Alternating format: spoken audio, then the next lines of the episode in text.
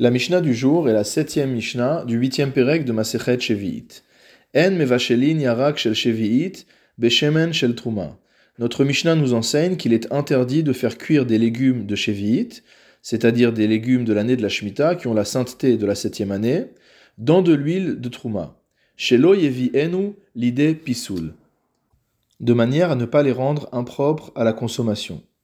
La première explication est l'explication du Rambam. D'après le Rambam, le problème est celui de l'huile. En effet, étant donné qu'il s'agit d'huile de terouma, si jamais l'huile de terouma devient impure, on doit la brûler. Or voici que les légumes de Shemitah ont été cuits dans l'huile de terouma, ils sont donc imbibés de cette huile. Si donc l'huile devient impure, je devrais non seulement brûler l'huile, mais également brûler ces légumes. Or, comme nous l'avons appris, il est interdit de détruire les fruits de la Shemitah ou les légumes de la Shemitah, puisque ces fruits et légumes doivent être mangés et non pas détruits. Il y a une autre explication qui est liée à l'obligation de biour.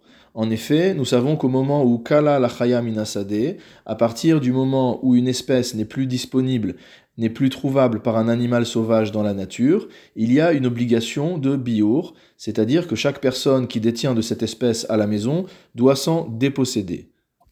Or le fait de faire le biour de légumes qui ont cuit dans de l'huile de trouma constitue un psoul, constitue une invalidation pour l'huile de la trouma. Donc cela est interdit d'après le Tanakama, d'après le premier auteur de la Mishnah. Rabbi Shimon m'attire. Rabbi Shimon, quant à lui, autorise cela, car il pense qu'il est permis, les Havi Kodashim, les Bet Absoul, il est permis de rendre des choses qui sont Kodashim, en l'occurrence ici l'huile, dans une situation d'impropriété. Ve'en halacha ke Rabbi Shimon, le Barthénora nous précise que l'halacha ne va pas comme Rabbi Shimon. Dernier digne de notre Mishnah, Ve'acharon acharon nitzpas bashevi'it, ve'aperi atzmo asur. Si l'on traduit cette phrase littéralement, cela signifie que lors euh, d'un enchaînement de transactions, c'est le dernier élément de la transaction nitpas bashevit qui reçoit, qui garde la kdusha de Shemitah, ve'aperi atzmo asur, mais que le fruit de Shemitah, lui, restera toujours dans sa situation de kdusha.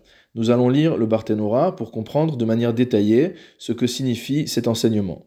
Ketsaad, comment cela La carte beperot shevit basar si jamais on a échangé des fruits de Shemitah contre de la viande.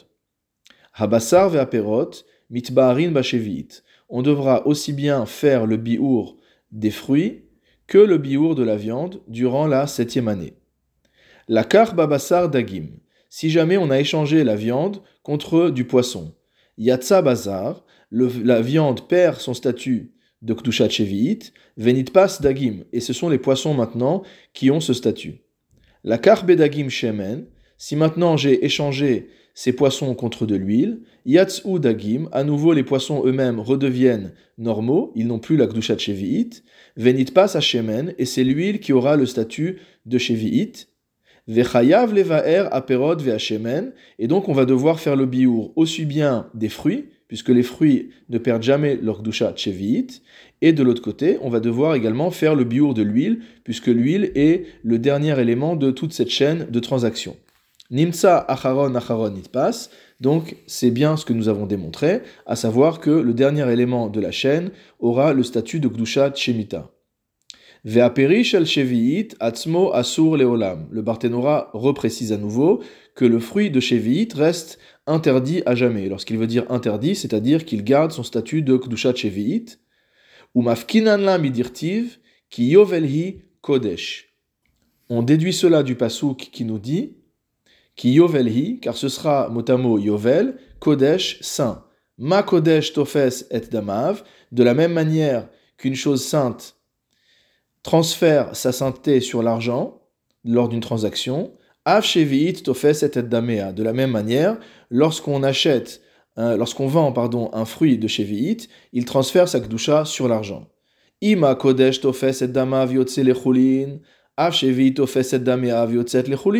Alors dans ce cas-là, on aurait pu penser que de la même manière que lorsqu'on vend un élément kodesh, cet élément devient chulin, il devient profane, et que c'est l'argent uniquement qui prend le statut de Kdusha, alors on aurait pu penser que c'est la même chose pour les fruits de la Shemitah. Si je vends des fruits de la Shemitah, les fruits deviennent chulin, deviennent tout simples, ils n'ont plus de kdushat cheviit, et l'argent, lui, aura la sainteté de la Shemitah. C'est pourquoi la Torah vient nous dire tihye, on utilise le verbe être pour dire behaviata tehe, à savoir que ces fruits ne changent pas de statut, ils garderont en permanence leur statut de kdushat cheviit, de sainteté de la septième année.